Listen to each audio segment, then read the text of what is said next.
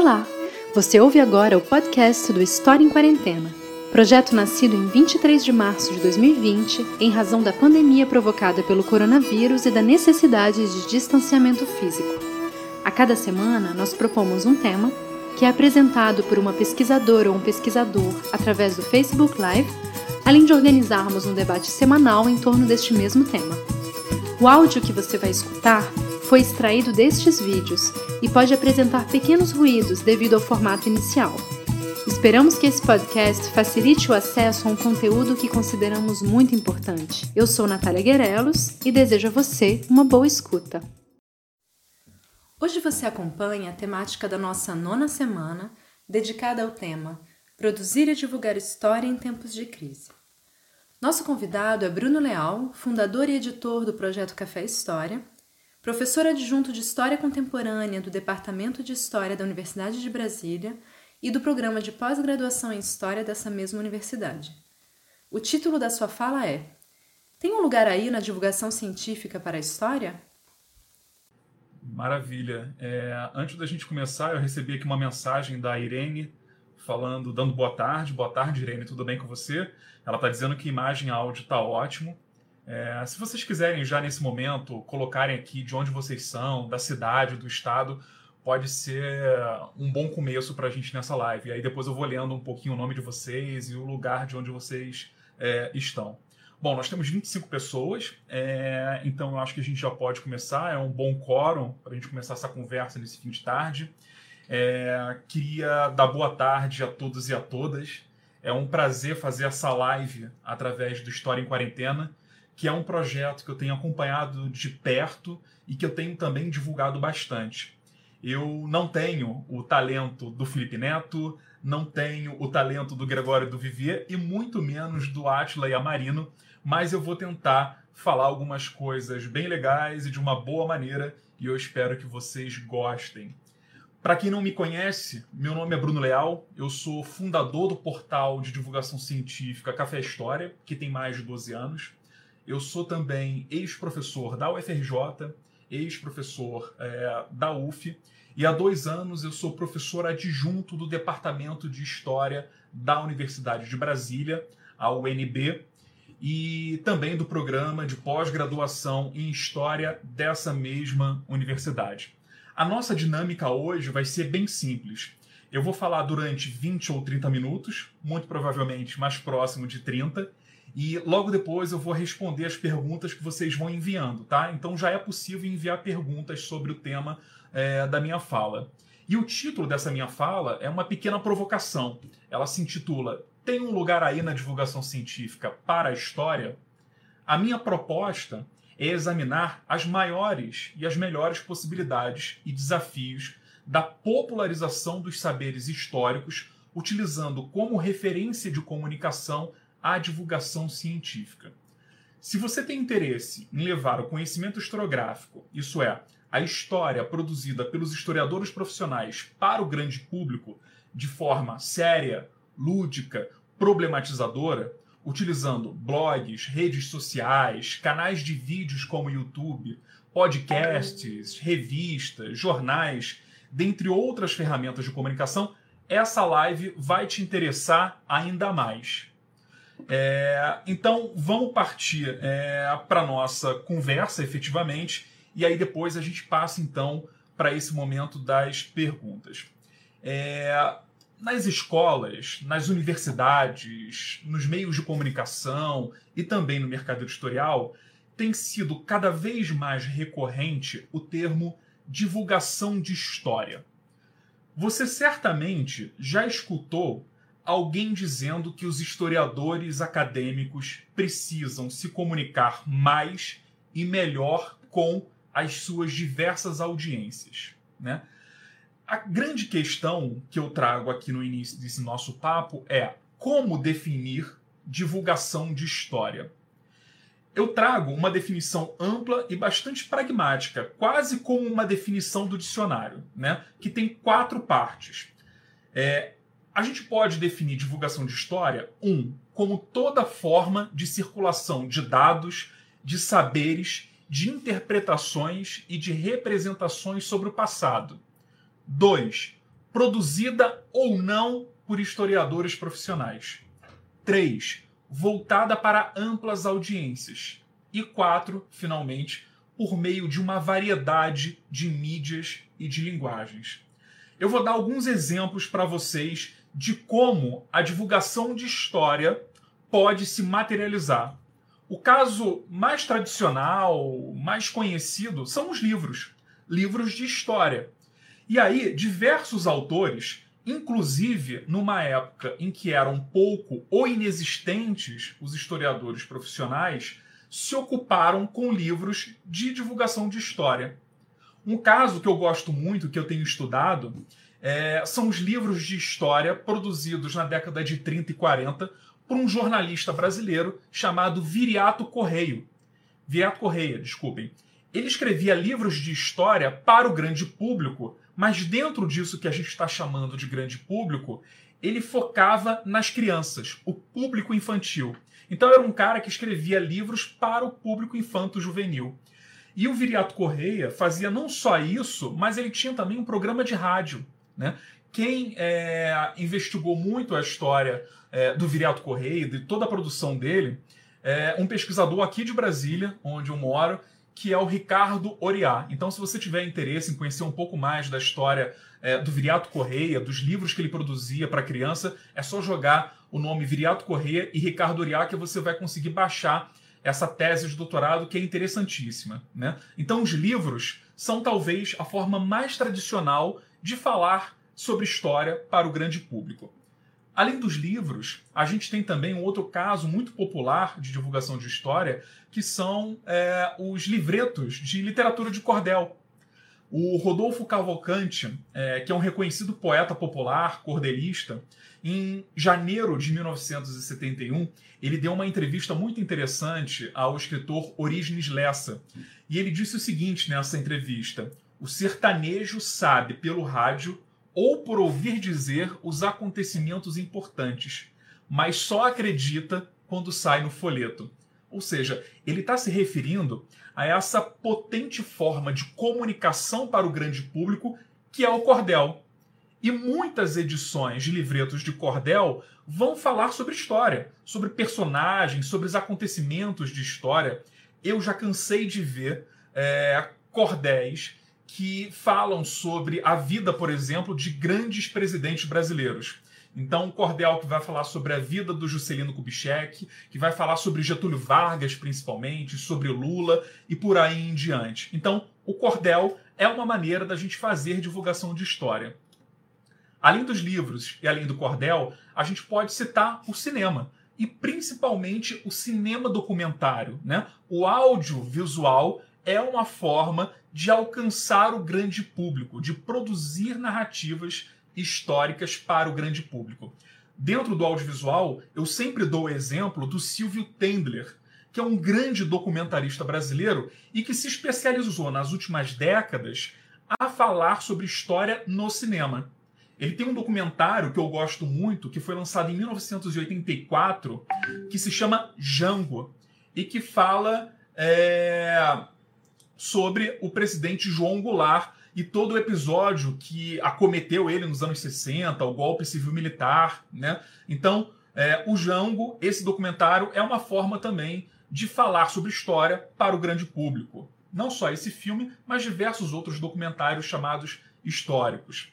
Outro exemplo que eu também dou sobre a divulgação de história são as revistas em quadrinhos. Há várias e várias revistas em quadrinhos que falam sobre história para o grande público.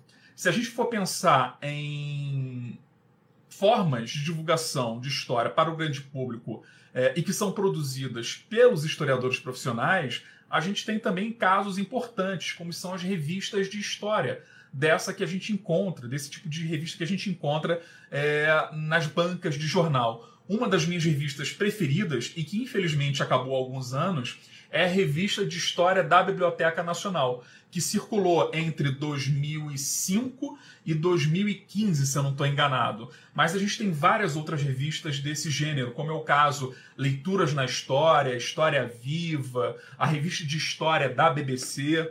É... a gente pode falar também de um outro tipo de divulgação de história que é o jornalismo. Né? Então você pode encontrar várias reportagens e matérias exclusivas sobre assuntos históricos. É, a Juliana Sayuri é, fez muito bem esse tipo de jornalismo no jornal Nexo. O Chico Otávio faz muito bem é, esse tipo de divulgação de história no jornal O Globo. E se a gente for olhar no Estadão, no Folha de São Paulo, a gente vai ver que todos esses jornais trazem matérias sobre eventos históricos. Por exemplo, os 40, 50, é, 55 anos do golpe civil-militar de 64. Né? Essas efemérides costumam render ótimas reportagens sobre história. Isso é uma forma também de fazer divulgação de história. Assim como os museus, os programas de televisão, os jogos de videogame. Todos esses exemplos que eu acabei de mencionar nos ajudam a divulgar a história para o grande público. Portanto, quando a gente fala de divulgação de história, nós estamos nos referindo a narrativas sobre o passado que são divulgadas em diversos formatos, inclusive formatos não historiográficos. Ou seja, esse tipo de divulgação é algo muito amplo, é feito tanto por historiadores quanto por não historiadores. Logo, esse tipo de divulgação também possui diferentes estratégias, linguagens e objetivos. Entender as diferenças entre a história produzida pelo historiador e a história produzida pelo não historiador é muito importante. E já há diversos artigos que fazem isso muito bem. Muitos historiadores se debruçaram em analisar, em examinar esse tipo de diferença de narrativas. Porém, o que eu tenho defendido há muitos anos é aquilo que eu chamo de um próximo passo. O que, que eu defendo? Que nós, historiadores profissionais, precisamos desenvolver metodologias, modelos e parâmetros de uma divulgação própria do meio acadêmico de história. Os historiadores profissionais precisam encontrar a sua forma de se comunicar com as diferentes audiências. Uma comunicação que lhe permita falar com um grande público de uma forma lúdica e interessante, mas que respeite o caráter científico do saber historiográfico. Ou seja, uma história que possa alcançar diferentes audiências, grandes públicos, mas que não abra mão de problematizações, de contextos, da historicidade, da crítica da fonte e também do caráter educativo. Né? Parece algo fácil, mas não é. Como a gente pode divulgar a história para grandes audiências sem abrir mão daquilo que, para nós historiadores acadêmicos, é fundamental? Há, na minha opinião, várias formas de se fazer isso. E todas elas são legítimas. A que eu mais gosto e a que eu mais acredito é a forma da divulgação científica. Então, o que eu tenho defendido e o que eu trago hoje aqui para a nossa live é que a divulgação científica pode ser um modelo poderoso para os historiadores interessados em fazer circular socialmente o saber historiográfico produzido no âmbito acadêmico, dentro das universidades. E eu tenho certeza que todo mundo é, já viu algum tipo de produto de divulgação científica. Então a gente pode falar das semanas de ciência e tecnologia, que acontece há pelo menos 10 anos no Brasil. Então, volta e meia, você vai se deparar com algum cartaz ou com algum chama alguma chamada em mídias sociais convidando para uma Semana Nacional de Ciência e Tecnologia.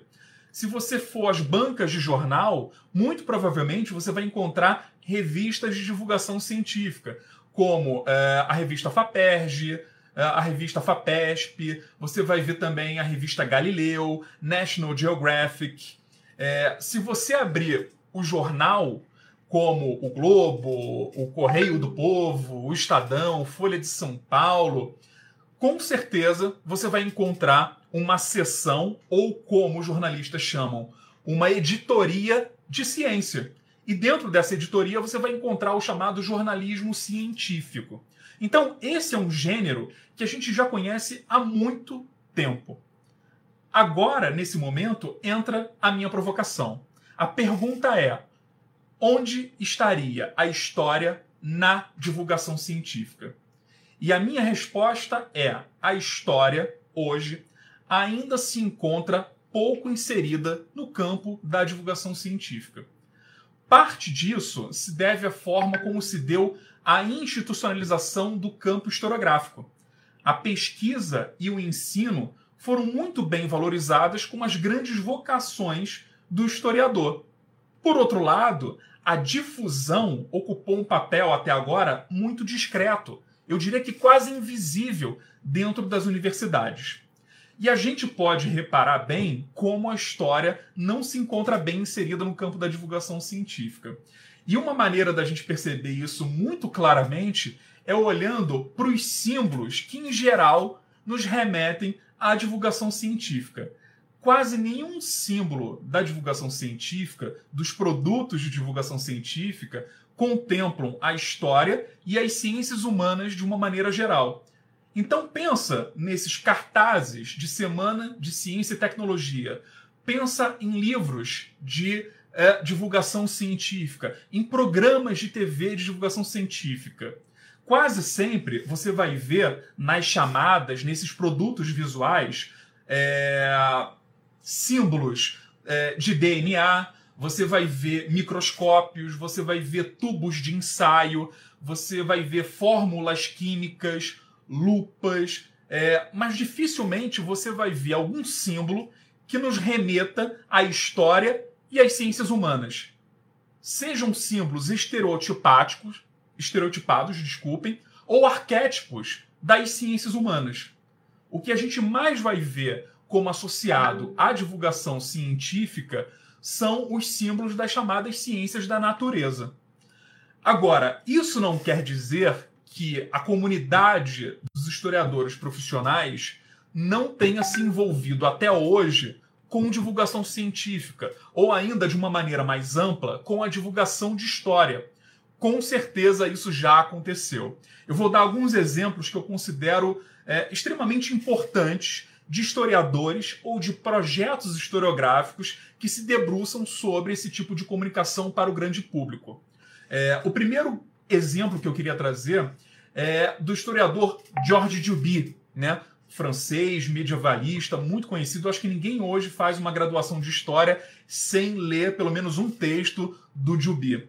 E o Duby, ele foi o representante não só de uma história universitária rigorosa, erudita, mas também é, de um sujeito que estava muito preocupado em produzir uma história para é, o grande público.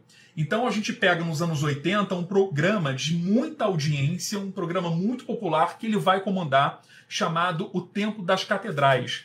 Esse programa, apresentado por um historiador francês profissional, era voltado para o grande público. Esse programa era baseado num livro que também foi muito vendido na França, com o mesmo nome, O Tempo das Catedrais. E é muito interessante a experiência do Jubi, porque numa autobiografia dele, ele diz o seguinte: olha, é, durante o tempo em que eu comandei esse programa na televisão francesa, as pessoas me paravam nas ruas, me reconheciam enquanto historiador e me faziam todo tipo de pedido, desde pedidos de tema até pedidos para que o programa fosse exibido na parte da noite, porque durante o dia essas pessoas, é, em sua maioria trabalhadores, estavam fora de casa e não podiam assistir o Tempo das Catedrais. Então, o Jubi foi um pioneiro na França, eu diria, dentro dessa chave da divulgação da história para o grande público. Mas se a gente olhar também para o nosso país no Brasil, a gente tem grandes projetos. Um deles, eu já citei, a Revista de História da Biblioteca Nacional. É, outro exemplo que eu considero muito importante é uma coleção que foi publicada aqui no Brasil nos anos 80 pela editora Brasiliense. E essa coleção se chamava Tudo é História. Eram livros bem pequenininhos que cabiam no nosso bolso. É, e cabiam no nosso bolso não só literalmente, porque eles eram pequenos, mas também muito baratos, portanto, muito acessíveis a boa parte da população. E a editora brasiliense é, produziu mais de 80 títulos dentro dessa coleção e vendeu milhões de exemplares. Né? É um marco hoje dentro do mercado editorial brasileiro e essa coleção foi produzida por historiadores profissionais. A gente tem alguns historiadores que têm se debruçado muito é, dentro do mercado editorial, produzindo livros para o grande público, como é o caso é, da Mary Del Priori. Se a gente for pegar é, a internet, há diversos projetos tocados por historiadores profissionais. Eu cito o caso do projeto que eu desenvolvo, que é o Café História, mas a gente pode pensar o próprio caso do História em Quarentena, que também tem essa dimensão lúdica da divulgação de história, mas também é, de outros sites, como por exemplo o História da Ditadura, que foi é, produzido, é, que é produzido hoje pelo Paulo César Gomes e que foi é, criado também não só pelo Paulo, mas pelo Pedro é, Teixeirense. Então, há vários projetos em diferentes épocas que foram é, pensados para o grande público e desenvolvidos por historiadores profissionais. Porém, no geral, nós historiadores, nós da comunidade acadêmica de história, ainda estamos é, engatinhando dentro dessa experiência que é falar para o grande público. Fizemos avanços importantes, temos marcos de projetos importantes, mas ainda nos falta é, ainda nos falta nos aprofundarmos melhor e mais nesse campo. E aí que vem a minha sugestão. O parâmetro que nós podemos utilizar é o parâmetro ou ainda o modelo da divulgação científica. É... E aí vem uma grande pergunta de todos nós. Por que, que fazer divulgação científica e ainda mais divulgação científica em história é importante? Né? Eu posso enumerar aqui diversas respostas. Né? É, são aquelas que eu considero mais importantes. Um, a divulgação científica de história é importante, em primeiro lugar, para atender a uma demanda social pelo passado. A nossa sociedade, cada vez mais, se interessa por história. Agora, vejam bem, se interessam por história, mas não necessariamente as pessoas se interessam por historiadores. E essa é uma diferenciação importante para a gente saber reconhecer quais são os nossos desafios e possibilidades dentro da divulgação científica. É, segunda razão é, do porquê ser importante fazer divulgação científica de história. Contribuir para valorizar a pesquisa histórica. Nós vivemos um momento de ataque às humanidades, à universidade pública. Quanto mais nós damos visibilidade, visibilidade à nossa pesquisa, ao nosso trabalho, mais a história é valorizado junto à sociedade. É, além disso, é importante porque nos ajuda a dar visibilidade aos centros de pesquisa as pessoas, através da divulgação científica, começam a entender o que é aquilo que nós, historiadores, fazemos dentro das universidades, dentro dos laboratórios, dentro de sala de aula. Outro fator importantíssimo para justificar a divulgação científica, prestar conta às sociedades. Boa parte do nosso da nossa pesquisa é feita com financiamento público, de agências de financiamento, como a CAPES, o CNPq. Então é importante que a gente dê esse feedback à sociedade. Outro elemento importante, fortalecer a democracia e a, e a cidadania. A divulgação científica ajuda a fazer circular socialmente informações, dados é, importantes e que ajudam na tomada de decisões dentro da sociedade. Além disso, fazer divulgação científica é importante para combater todos os tipos de negacionismo históricos, destacar a historicidade das identidades sociais e, claro, contribuir para a consciência é, histórica. Por outro lado, nós temos grandes desafios da história é, como divulgação científica. Né? E esse é um tema que eu tenho é, me debruçado muito teoricamente, conceitualmente, para além é, do fazer prático dessa divulgação científica. Né? Então, quando a gente pensa na história como uma disciplina ou uma ciência da divulgação científica, a primeira coisa que a gente precisa entender é como uh, a história se diferencia de outras ciências. Isso vai ser fundamental para a gente saber fazer essa divulgação científica de história. A epistemologia da história é diferente da epistemologia da física, da química, da matemática. Logo, é muito provável que a nossa divulgação científica tem algumas diferenças em relação à divulgação científica da química, da física, da astronomia e por aí em diante. Outro passo fundamental para a gente começar a desenvolver projetos de divulgação científica em história é incluir a divulgação científica no currículo acadêmico de história. Eu, por exemplo, fiz a minha graduação em história e jamais tive uma disciplina chamada divulgação científica. Eu tive na minha graduação em jornalismo, em comunicação, mas não na minha graduação em história. Então é fundamental que a gente ofereça esse tipo de disciplina nos nossos currículos universitários. E aí pode ser uma disciplina optativa, pode ser uma disciplina obrigatória. Isso já começa a acontecer. Esse semestre mesmo, antes de ser interrompido por conta da pandemia do novo coronavírus, eu estava oferecendo aqui na UNB um curso sobre história pública e divulgação científica. Já tinha feito isso na UFRJ e outros colegas começam a fazer isso também em suas universidades. Outro caso que eu me recordo é do Luciano é, Raposo, da, da UF, da Universidade Federal Fluminense, que já oferece há alguns anos um curso de divulgação científica. E não à toa, o Luciano foi durante muitos anos é, editor-chefe da revista de história da Biblioteca Nacional. É, um outro desafio para a gente pensar a história dentro do campo da divulgação científica é que nós precisamos produzir ainda mais estudos sobre a história da divulgação científica. Há muitos historiadores da ciência e da saúde que já estão fazendo isso, mas nós precisamos ampliar o leque de é, pesquisadores se debruçando sobre essa área. É, outra coisa muito importante é dominar as técnicas de comunicação da divulgação científica. Então, a gente precisa pensar cada vez mais é, em construir dentro dos nossos departamentos e institutos de história laboratórios de vídeo, laboratórios de redação, que nos ajudem a pensar diferentes mídias, como canais no YouTube, a linguagem do podcast, é, a linguagem que é utilizada em enciclopédias virtuais como a Wikipedia. Enfim, esses laboratórios são fundamentais para esse saber fazer, para esse fazer prático, que é a divulgação é, científica.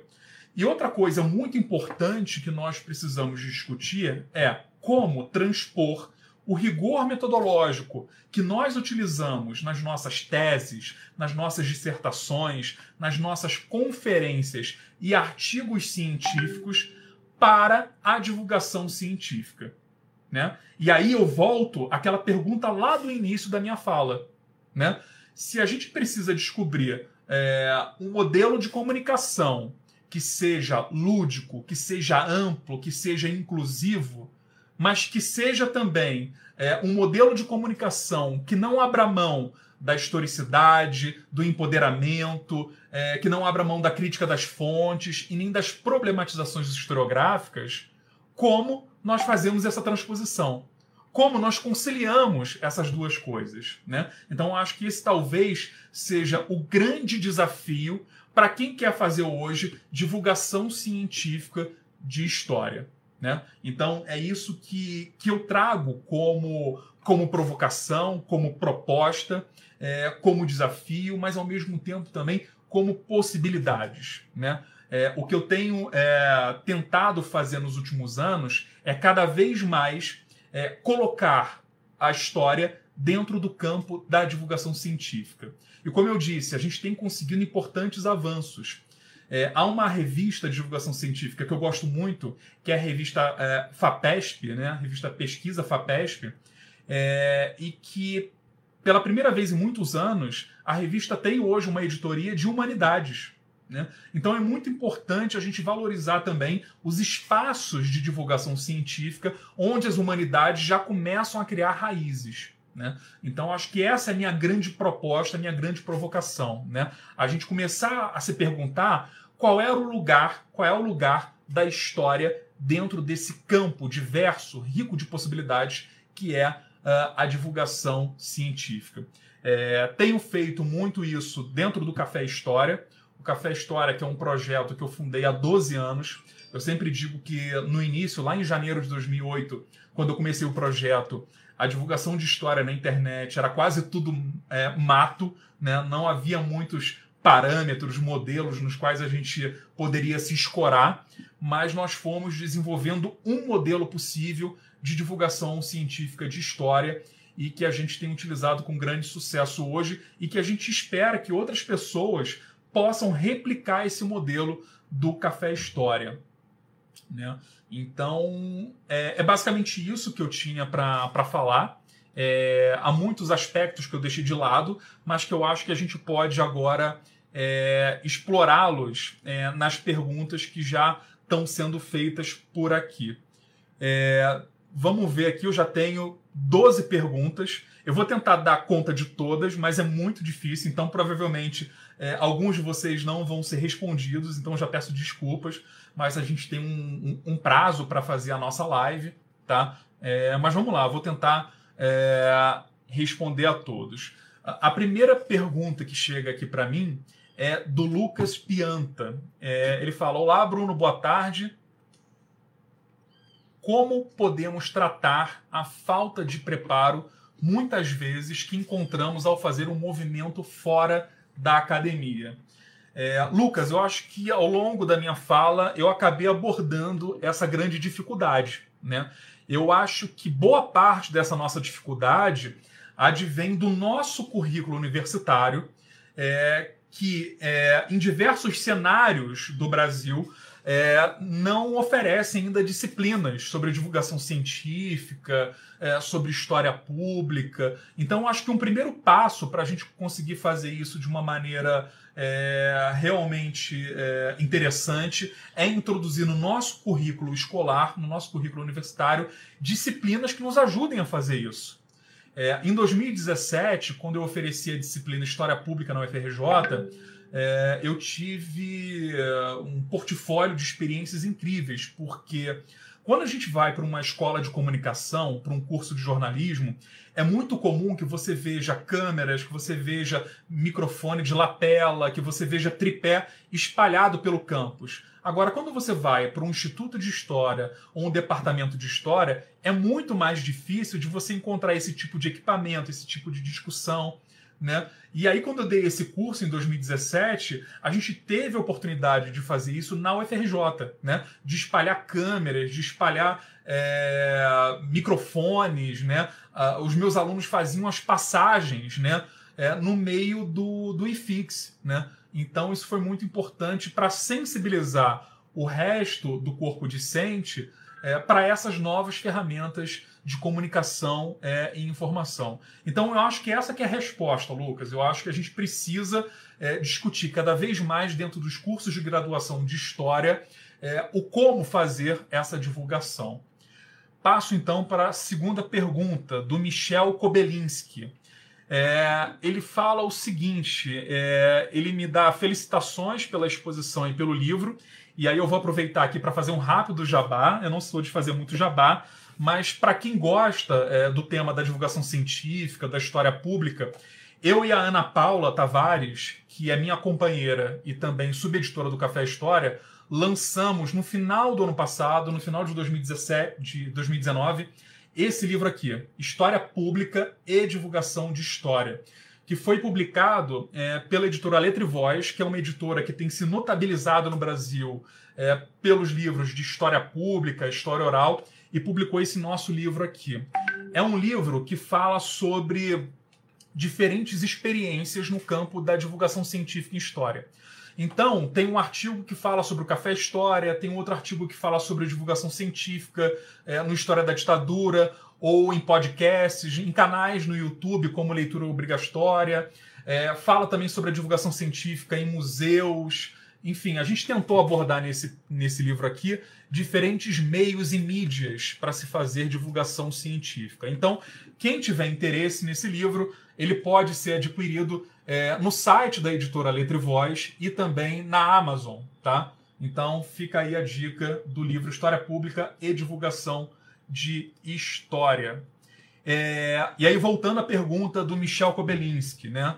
É, ele fala: são boas recordações porque eu li na praia. Está falando do livro, né? Ele fala que na introdução desse livro, eu e Ana Paula enfatizamos a necessidade de desenvolver a comunicação com um grande público, além de abrirem uma série de questionamentos, entre eles, como desenvolver um bom trabalho de divulgação de história.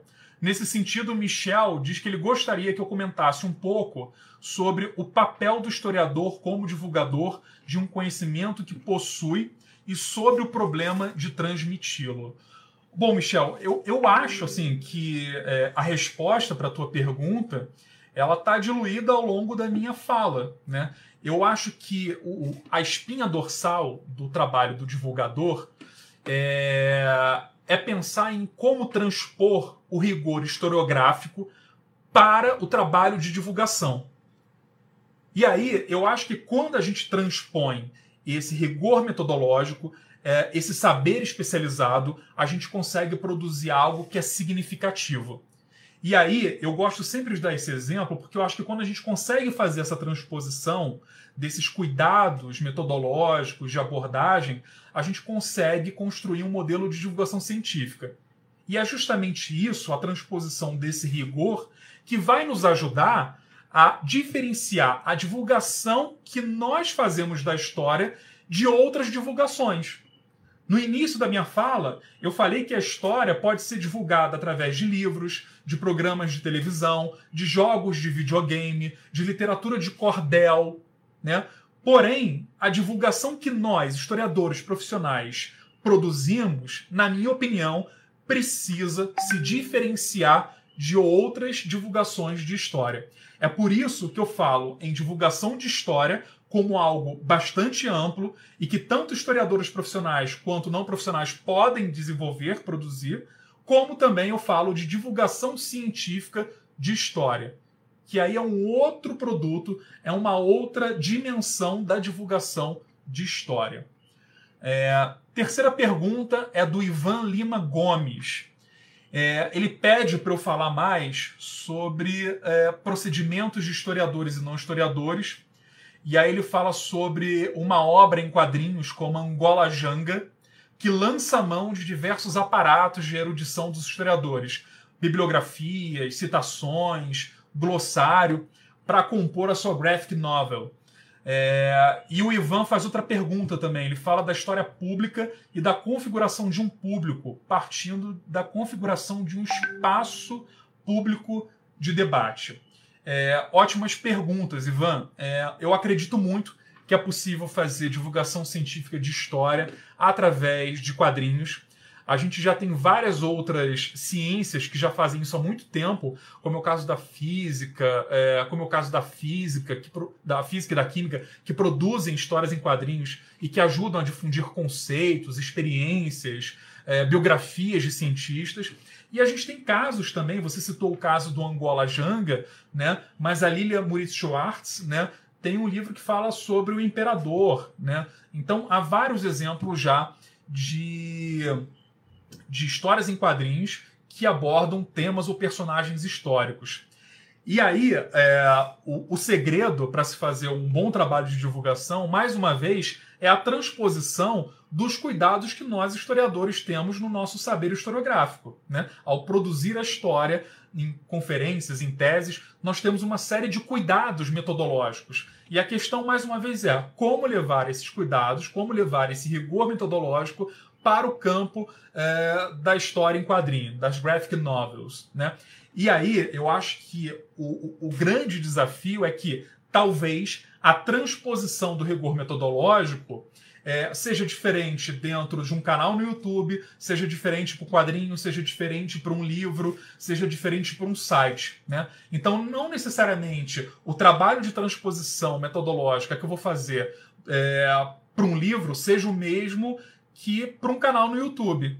Então eu acho que a gente precisa cada vez mais se aprofundar nessa discussão, porque o modelo de divulgação científica em história para uma mídia audiovisual certamente vai ser diferente para uma mídia escrita. Então eu acho que é por aí que a gente precisa pensar um pouco quais são essas diferenças e como fazer essa transposição. É... a questão da configuração do público né? é uma pergunta é, muito interessante, porque quando a gente fala em grande público, não necessariamente a gente está falando de massa. Fazer hoje uma comunicação de massa é uma coisa muito difícil. Né? Comunicação de massa hoje ainda é feita, é, antes de tudo, pela televisão. É muito difícil a gente encontrar um site, um canal no YouTube que consiga alcançar tantas pessoas quanto, é, por exemplo, uma reportagem do Jornal Nacional. Né? Então, por mais que as mídias sociais tenham avançado e muito, a gente não consegue ainda alcançar essa grande massa. Então, o que eu acho que a gente precisa aprender a trabalhar cada vez melhor são as segmentações de público e também, aí eu acho que é uma grande contribuição desse novo campo, pelo menos no Brasil, que é a história pública, a como tornar esse público participativo, né? como transformar esse público também num autor dessa historiografia. Como trazer as pessoas para a produção dessa história. Então, pensar em segmentação de público, participação, engajamento é uma contribuição que a história pública dá para a própria divulgação científica. É, Jonas, meu colega aqui de, de departamento de história, ele diz o seguinte: há jogos digitais é, que constroem suas próprias narrativas históricas, como, por exemplo, Assassin's Creed é, ou uh, uh, História da Segunda Guerra Mundial. Eu acho que esse é o jogo, eu não conheço. Né? E ele diz o seguinte: lógico que esses games são voltados para o entretenimento, mas podem legar ressignificações de certos conceitos, ou mesmo estimulando a ser o bandido, o nazista, o vingador, o que altera a história. É, a questão vai no sentido desses jogos se eles deveriam conduzir a uma fidelidade é, histórica. É uma ótima questão, né? E aí a gente pode ter jogos é, que são jogos que divulgam a história, mas que não são produzidos por historiadores, então muito provavelmente não vão ter um cuidado mais específico com a dimensão formativa, educacional, é, com essas aspas da fidelidade ou você pode ter também um projeto de game que leve em consideração esses aspectos, né? E aí eu acho que quando a gente tem um, um game com essa preocupação, com uma curadoria, com uma assessoria de um historiador profissional, é, a gente consegue evitar erros, a gente consegue evitar banalizações, a gente consegue evitar polarizações dentro da história. Então, eu sou um grande defensor de que é, nós, historiadores, a gente se envolva cada vez mais com programação, com desenvolvimento de aplicativos, porque é a nossa participação dentro desses meios que vão ajudar a dar mais precisão, a sofisticar essas narrativas históricas. Né? Mas eu plenamente acredito que os jogos de videogame são um espaço por excelência onde nós podemos aprender e também uh, a ensinar história. E aí há vários colegas historiadores que já estão é, produzindo ótimos trabalhos sobre jogos educativos. É, minha colega Marta Rovai, tudo bem, Marta? Que bom que você está aqui participando da nossa live. É, ela gostaria que eu comentasse dentro dessa discussão sobre produções como a que o Brasil Paralelo tem feito e como os historiadores e, prof, é, e professores podem lidar com esse tipo de discurso que também se autodenomina é, científico, né?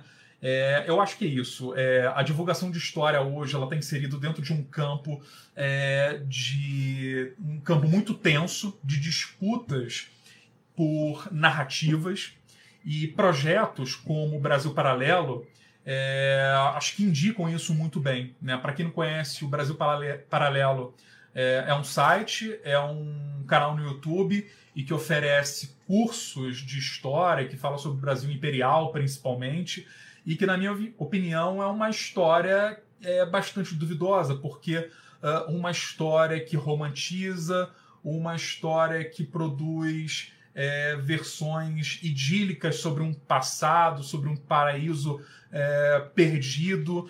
Então, eu acho, e que por vezes também é uma história é, negacionista.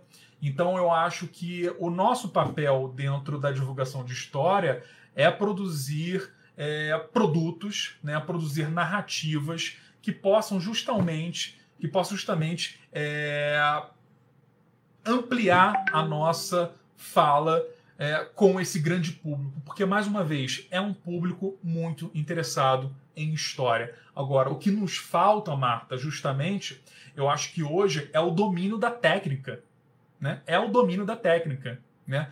É, nós temos acesso à tecnologia, nós temos recursos, mas a gente precisa a, a, entender como é que funciona, por exemplo, o algoritmo do Google, que vai indexar os conteúdos e oferecer o nosso conteúdo produzido para os mecanismos de busca. É, a gente precisa, por exemplo, entender como se constrói um canal no YouTube, qual é o melhor horário para se publicar vídeos, como é que se produz vinhetas, como é que é a linguagem que nós utilizamos é, para falar com esse grande público. Então, eu acho que fundamentalmente para a gente é, oferecer é, narrativas, produtos significativos para esse grande público e poder dessa forma é, desmontar essas versões romantizadas, idílicas e até mesmo negacionistas é, do passado, e principalmente do passado do Brasil, é ampliando o nosso conhecimento dentro da técnica e dentro, e dentro também do debate teórico de história pública e divulgação é, científica. Deixa eu ver mais alguma pergunta aqui. A gente, eu já fui informado que a gente precisa encerrar às 18 horas, tá? Então não vai dar muito tempo da gente se alongar. É, deixa eu ver mais uma pergunta aqui, que de repente contemple outras pessoas. O Matheus da La, de La Libera. O Matheus pergunta o seguinte: Bruno, você acredita que deveria haver alteração das grades curriculares na formação de professores e historiadores para incentivar a divulgação científica? Matheus, com certeza. E, e, é o seguinte: isso já está sendo feito. É, eu comentei que o Luciano, que foi editor da revista de História da Biblioteca Nacional, é, ministrava uma disciplina sobre divulgação científica. Eu já ofereci uma disciplina como essa de História Pública e Divulgação Científica na UFRJ. Ofereço hoje na UNB. É, a Universidade Estadual do Paraná, a Unespar, criou um mestrado acadêmico em História Pública, do qual eu sou professor visitante. É, a Universidade Federal, é, Federal é, do Rio Grande do Sul é, acabou de criar um bacharelado em história pública. Então, esse movimento é, em torno da história pública, da divulgação de história, já está acontecendo. Se a gente pega o nosso cenário acadêmico de 5, 10 anos atrás, é muito diferente. Então, a gente tem feito avanços sistemáticos e importantíssimos. Então, sim, é, essa alteração já está é, acontecendo. Deixa eu ver aqui outras perguntas. Tem muita pergunta aqui, gente. Queria responder todas elas, mas eu acho que não vai dar tempo. Acho não, tenho certeza. É... A Júlia, Júlia Chacur, que foi minha aluna no curso de é, História Pública e Divulgação Científica na UFRJ. Ela pergunta o seguinte: como pensar uma divulgação científica da história do tempo presente e qual o papel do divulgador de história nesse momento de pandemia e crise que nós vivemos? Júlia, uma ótima pergunta, porque, é, como eu disse antes, a divulgação científica é uma maneira também de nós valorizarmos não só o trabalho do historiador, mas o trabalho das ciências humanas e das universidades, principalmente as universidades públicas, que produzem conhecimento de qualidade e que podem é, nos ajudar a enfrentar crises importantes do tempo presente. Então, quando a gente vê é, a multiplicação de narrativas negacionistas, e aí eu estou falando de negacionismos históricos de todos os tipos. Negacionismo da escravidão, negacionismo da ditadura, negacionismo do holocausto. Uma maneira de se produzir respostas a esses negacionismos é a produção de narrativas historiográficas voltadas para o grande público, através da história pública, através da museologia, é, através é, da divulgação científica. Então, todo trabalho de divulgação científica ele é filho do seu próprio tempo. Né? Ele está completamente engajado dentro das disputas do presente. E é justamente isso que a gente tem visto agora, durante essa pandemia do novo coronavírus. Né? O que, que a gente está aprendendo com essa pandemia? Que a medicina, embora muito importante, ela não é suficiente. Né? As ciências humanas também produzem respostas e que nos ajudam a lidar com as dificuldades impostas por essa pandemia. Então a gente pode pensar, por exemplo, no caso do historiador, que vai trazer lições da gripe de 1918. A gente pode pensar também no trabalho do assistente social, né, que é importantíssimo, ou ainda do psicólogo. Então, é, as ciências humanas também produzem respostas às próprias crises do seu tempo. Então, acho que é isso. Eu acho que a divulgação científica pode nos ajudar a enfrentar as crises é, do nosso tempo presente. Deixa eu ver outra pergunta aqui. De repente, a última pergunta, porque a gente já está quase com o nosso tempo esgotando. É... Deixa eu escolher aqui. Tão difícil escolher, gente, uma última pergunta. Ah, vamos lá. A Roberta Cerqueira, da Fiocruz. É... A Roberta pergunta se eu tenho algumas indicações de leitura sobre é, o campo da história pública, da divulgação científica. É, eu já indiquei é, um trabalho que eu fiz com a Ana Paula, que é o História Pública e Divulgação de História. Mas essa editora aqui, a Letra e Voz, como eu disse, ela tem se notabilizado por publicar vários livros sobre o tema. E o primeiro livro foi publicado em 2012 aqui no Brasil. Todos os livros sobre história pública, pelo menos até onde eu sei, no Brasil, foram publicados pela Letra e Voz. É, o primeiro livro que a Letra Voz publicou sobre o tema é esse daqui, Introdução à História Pública. E aí, dentro desse livro, você vai encontrar um artigo, por exemplo, sobre jornalismo científico. Então, recomendo bastante esse livro aqui, Introdução à História Pública.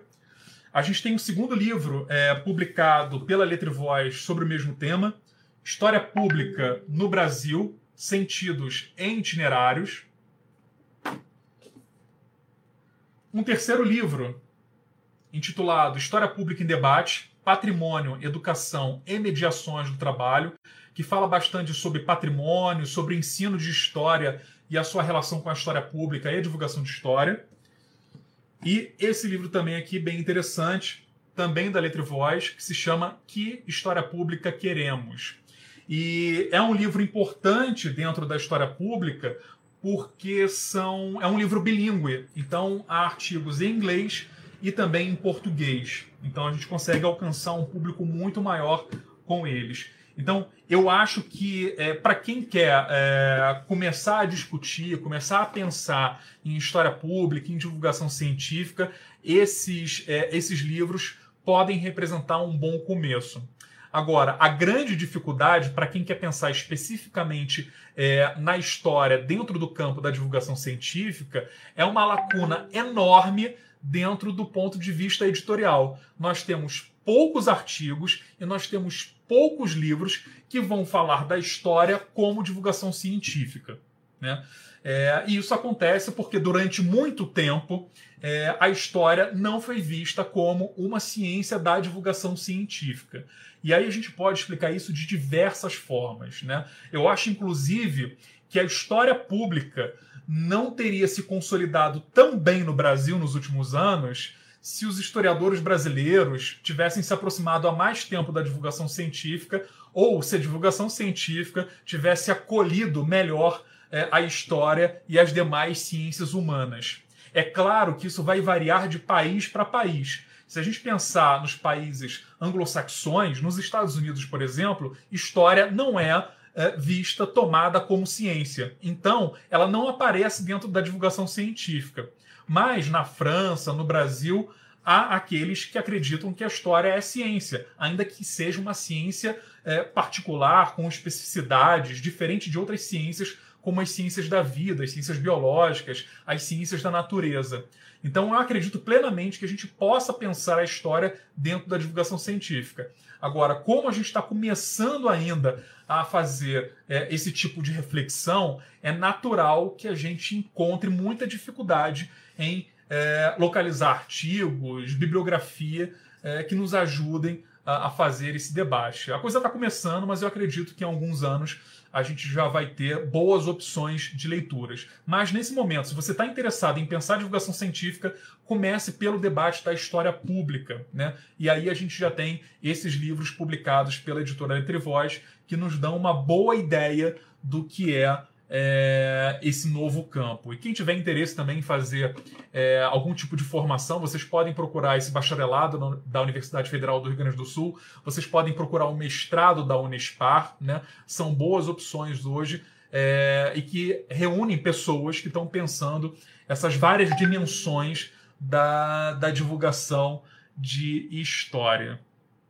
É, gente, a gente chegou agora às 18 horas, fizemos é, uma hora de live, há muitas e muitas é, perguntas.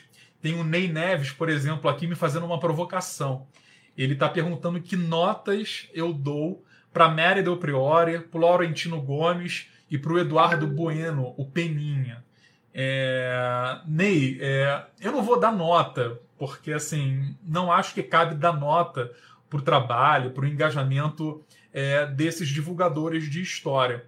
Eu conheço melhor o trabalho da, da Mary Del Priori, é, já vi alguma coisa do Laurentino e do Eduardo Bueno, mas eu acho o seguinte: durante muito tempo, é, a comunidade historiográfica é, passou muito tempo preocupado em estabelecer as diferenças entre a história produzida pelos historiadores e a história produzida pelos jornalistas. E esse é um campo de tensão, né? Porque nós sabemos hoje que boa parte das obras de divulgação de história são produzidas por jornalistas. Mas, mais uma vez, eu acho que a gente é, chegou num, num novo momento. Né? A gente precisa dar o próximo passo. E o próximo passo é sair desse debate do que é melhor, de como é feito, para a gente identificar um modelo de produção, de divulgação de história é, e que seja compatível com o rigor é, historiográfico. Né? Então eu acho o seguinte: é, deixa um pouco o jornalista gelado e vamos nos preocupar com o nosso modelo acadêmico de divulgação de história para o grande público. E aí o que eu cito, o que eu defendo é o modelo da divulgação científica. Né? Então eu acho que a gente precisa desenvolver modelos próprios da academia, né? sem se preocupar muito nesse momento com aquilo que os jornalistas estão fazendo. Né? Gosto muito do trabalho da Mary Del Priori, acho que ela foi uma desbravadora desse campo no meio editorial. Né? Os livros da Mary circulam é, bastante hoje nas livrarias, nos sebos, né? Então, acho que, que é um caso é, a ser estudado, um caso para a gente também é, se espelhar. E aí eu falo do caso da, da Mary do Priori, porque é, de todo mundo que você citou é a historiadora. Né? É, é isso, gente. É, tem um monte de coisa aqui que a gente poderia abordar, mas que infelizmente a gente não vai ter tempo. Mas quem quiser saber um pouco mais sobre o trabalho que eu desenvolvo, como é que eu penso a divulgação científica de história, pode conferir o Café História. Eu acho que a maioria de vocês já conhece o Café História, ou do Facebook, ou do próprio portal, mas o endereço é muito fácil. É www.caféhistoria.com.br.